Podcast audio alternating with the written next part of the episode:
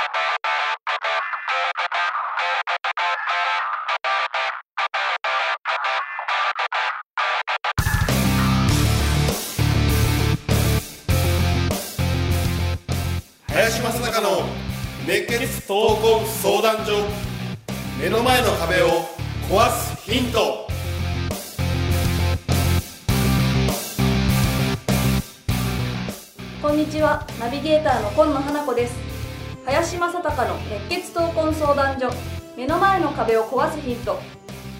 この番組ではさまざまな年代の男女からの質問や相談に平成の侍林正孝がスコーンと突き抜ける答えをお伝えしていきます。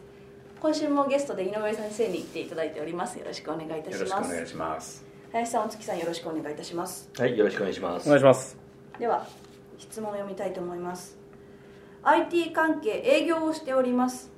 社内の若手についてお伺いしたいです。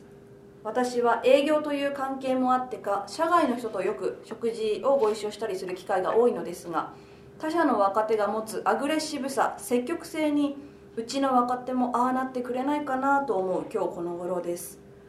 対人関係において冒険は決して犯さない。マニュアルのようなレールの敷かれた対応の若手にアドリブなど枠からはみ出る素養を求めた時にどういったアプローチを取っていくべきか教えていただけますか？という質問ですね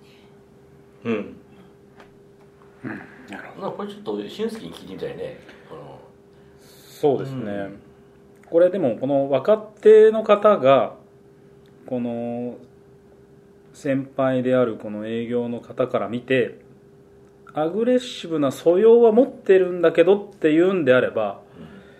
ですけどそもそもないんであるのとはちょっと話は違うかなと思ってはいます。でアグレッシブさ本当は持ってんだけど引き出してあげてないなっていうのであればぜひ紹介してあげればいいと思うんですよね。この他社の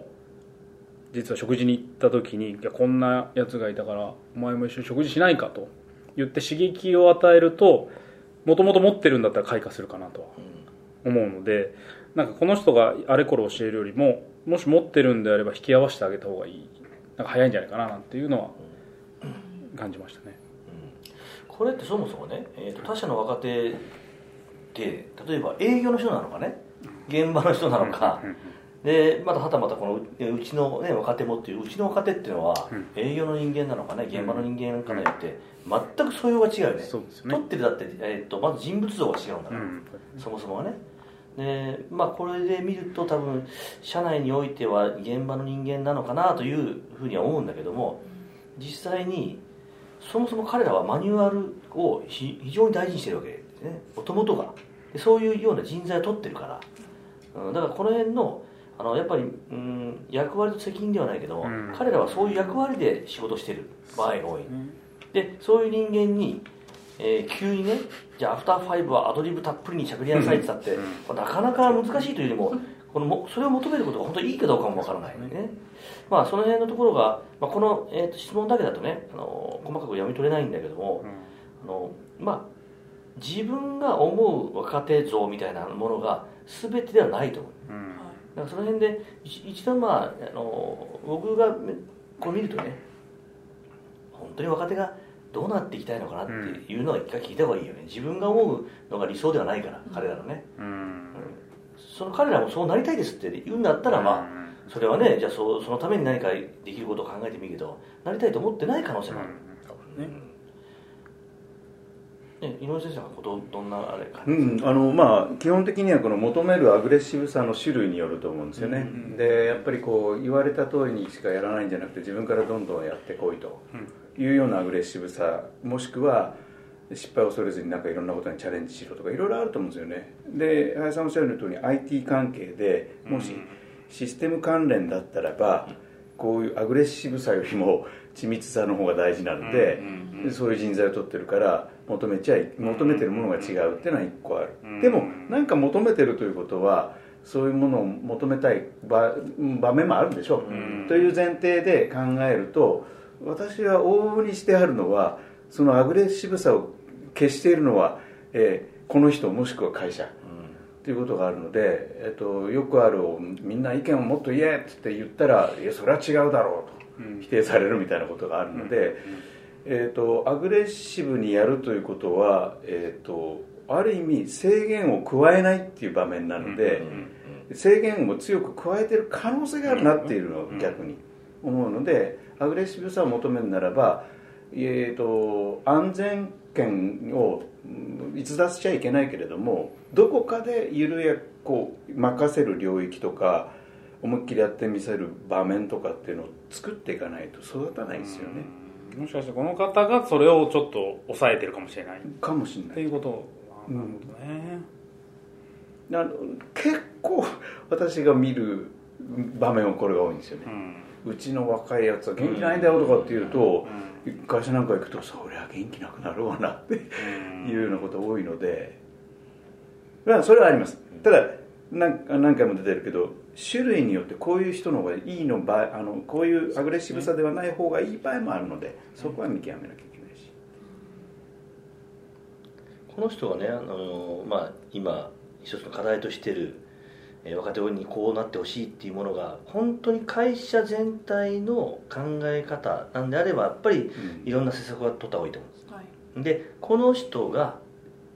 自分で思ってるのか、もうだいぶ違うんだよね。あの会社としてこういうふうな人材に育ってほしいっていうものっていうのは指針としてあるべきでね、うん、うん、あのそれと自分がこうなってほしいっていうのはだいぶ違うと思うんだよね、その辺のところは一回整理した方がいいと思うしまず、うん、と自分と下というよりも自分と上という関係性の中でねそういったものを、えー、一旦まあ棚卸しをして本当に会社としてこうやっていこうというのは絶対必要だと思う、うん。であとその人のねコミュニケーションってまた面白いんだけど、まあ、多分これは、えー、日中何もうん例えばアルコールが入ってない状態かもしれないし、でもまあ上の方にねよくあの社外の人とこう食事をするというような話が書いてあの言ってるんでね、えー、もしかしてまあこういうことしてした後の話かもしれない。でも一貫一旦ねやっぱりこの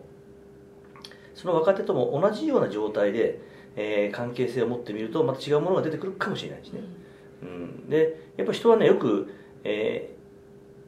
ー、普段抑えてる人間であればあるほど、うん、その反面ね、うん、こうやって少しあのアルコールが入ることによって柔らかくなる柔らかくなることによって、自分を出せる人間もいるんだよね、うん、そうなると意外といろんなものが出たりとかね、要はその大脳を止めた瞬間にいろんなね本来思ってること、あるいは持ってるものっていうのが出やすい、ね。まあ、そのためにアルコールっていうのはねこれ瞑想って言われてるうん、瞑想するんだったらまずアルコール飲みなさいっていうようなあのことも言われてるぐらいあの非常に大事なことなんでね、まあ、そういうのも一回チャレンジしてみるといいかなとは思ったりしますね、そうです、うん、部下ともうちょっとコミュニケーションを取ってみると、うん、なんか私これを見ててうちの若手もああなってくれないかなっていうのを見て隣の芝は青く見えるっていうじゃないですか、うん。それのそれだろうなそれじゃないかなって私は思ったんですよ、だからその若手と社外の方と関わってるのかなと思ったので社内の若手とももっと社外の方のように関わっていったら今おっしゃってたようないいところが見えてくるんじゃないかなと思いました、